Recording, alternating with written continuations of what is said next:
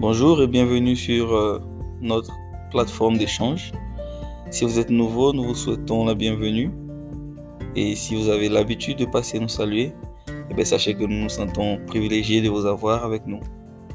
Je suis Brian et je partage aujourd'hui un sujet très important qui est la raison pour laquelle plusieurs personnes n'arrivent pas à s'intégrer dans un milieu qui est nouveau.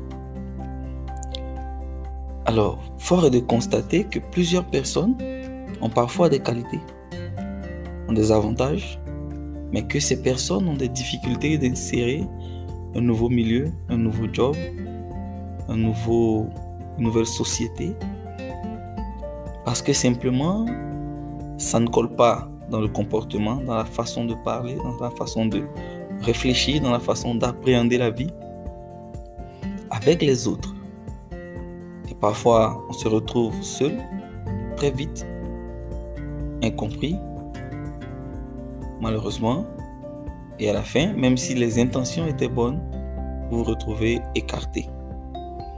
Alors, pourquoi est-ce que cela existe?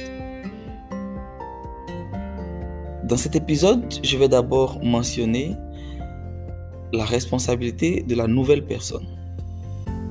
Cette nouvelle personne doit premièrement chercher à adopter la façon de vivre, la façon d'agir, la façon de raisonner de son nouveau milieu de travail, de vie, etc. C'est-à-dire, les personnes vivant déjà dans cet endroit, les personnes travaillant déjà dans cette entreprise ont une manière de faire. Ces personnes ont un type de plaisanterie qui est propre à elles. Ces personnes ont une manière de traiter les sujets, une manière de traiter les problèmes, ont même un type d'after work qu'elles ont l'habitude d'organiser. Et vous, en intégrant ce milieu, vous devez tout de suite montrer, premièrement, que votre manière de travailler ne va pas changer les choses radicalement. L'idée de changement fait peur à plusieurs personnes. Et lorsqu'une personne vient de l'extérieur, on se méfie directement de cette personne en se disant que ces idées risquent de changer notre manière de vivre, de travailler, alors que nous nous sentons à l'aise dans cette manière. Mais souvenez-vous, il est difficile, voire impossible d'impacter la vie de quelqu'un si vous n'entrez pas dans son moule, si vous n'êtes pas capable de comprendre son monde, de voir comment est-ce qu'il perçoit les choses avant d'essayer de changer de l'intérieur. Il est très difficile, voire impossible, de changer une maison de l'extérieur changer une famille de l'extérieur, changer une entreprise de l'extérieur.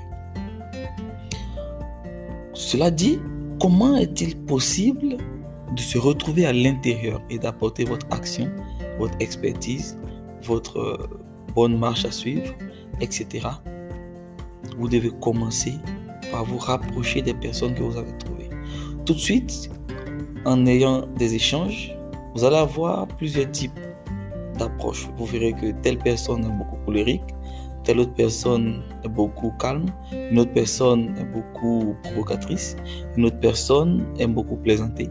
Et même si dans votre caractère, vous n'êtes pas beaucoup plaisanterie, vous n'êtes pas beaucoup causerie, vous êtes beaucoup plus focalisé sur le boulot, venir le matin et rentrer le soir, vous allez être obligé de vous métamorphoser.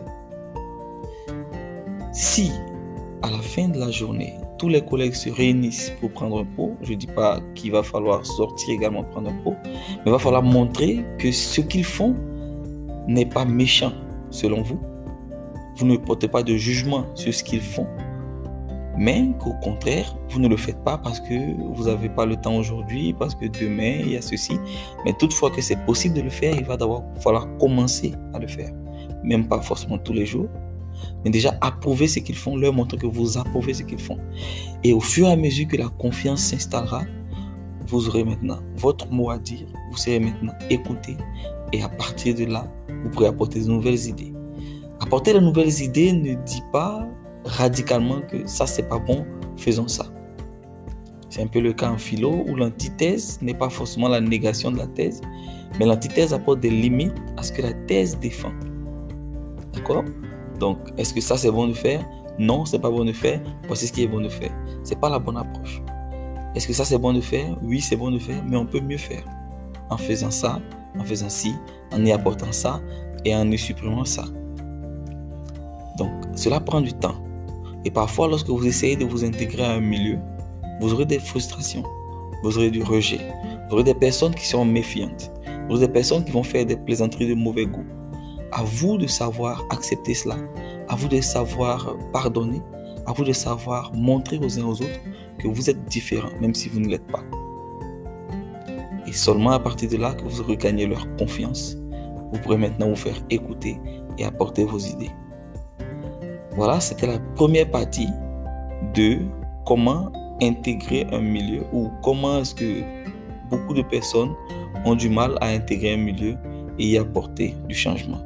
Nous aurons bientôt la seconde partie où il s'agira maintenant d'être dans la posture de celui qui reçoit une nouvelle personne et comment est-ce que son attitude, ses habitudes pourront passer avec les idées de cette nouvelle personne. J'espère que vous vous portez bien. Moi, c'est Brian Soke. Vous êtes sur CFTB6. Que Dieu nous protège.